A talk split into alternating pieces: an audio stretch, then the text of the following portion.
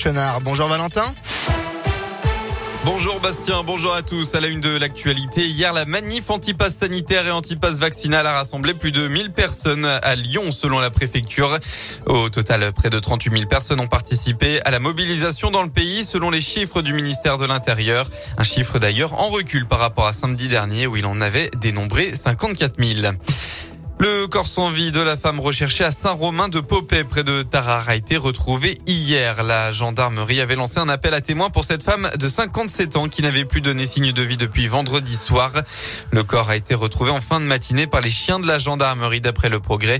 Une enquête a été ouverte pour déterminer les causes du décès. Pour l'heure, plusieurs hypothèses restent envisagées. Notre région précurseur dans la lutte contre l'endométriose. Le 11 janvier dernier, Emmanuel Macron a fait de l'endométriose un enjeu de santé publique pour 2022. Deux jours plus tard, cette maladie qui touche 10% des femmes en France était reconnue comme une infection de longue durée par l'Assemblée nationale. Si cela doit permettre par exemple une prise en charge à 100% de cette dernière par l'assurance maladie, dans la région, des médecins travaillent depuis plusieurs années pour mieux appréhender cette pathologie.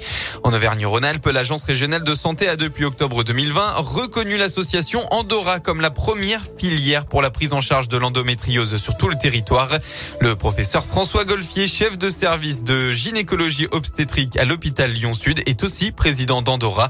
Il explique l'objectif de cette filière. Le réseau Andorra fonctionne sur le principe de réunion de concertation pluridisciplinaire dans lesquelles les dossiers de chaque patiente qui nous demande notre avis est discuté en collaboration entre des gynécologues, des radiologues, des médecins de la fertilité du secteur public et du secteur privé. Apporter des soins adaptés à chaque forme d'endométriose est vraiment l'objectif principal de façon à obtenir en permanence les meilleurs soins pour une patiente donnée. François Golfier espère que la prise de conscience nationale aboutisse à des actes notamment pour permettre de diminuer considérablement le temps entre l'apparition des premiers symptômes et le diagnostic qui est encore de 7 ans. On passe au sport en football, 22e journée de Ligue 1. Hier, Brest a surpris Lille 2 à 0, ce qui a permis à l'OL de revenir à un point des Lillois, tandis que Marseille a battu Lens 2 à 0. Aujourd'hui, les sept derniers matchs de la journée avec notamment le Clermont Foot qui accueille Rennes à 15h.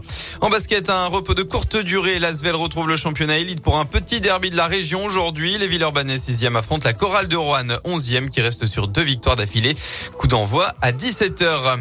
Et puis enfin, la météo de votre journée dans le département. Pas de surprise, le temps sera majoritairement plus nuageux qu'hier. Le soleil se fera plus présent sur la partie ouest du Rhône.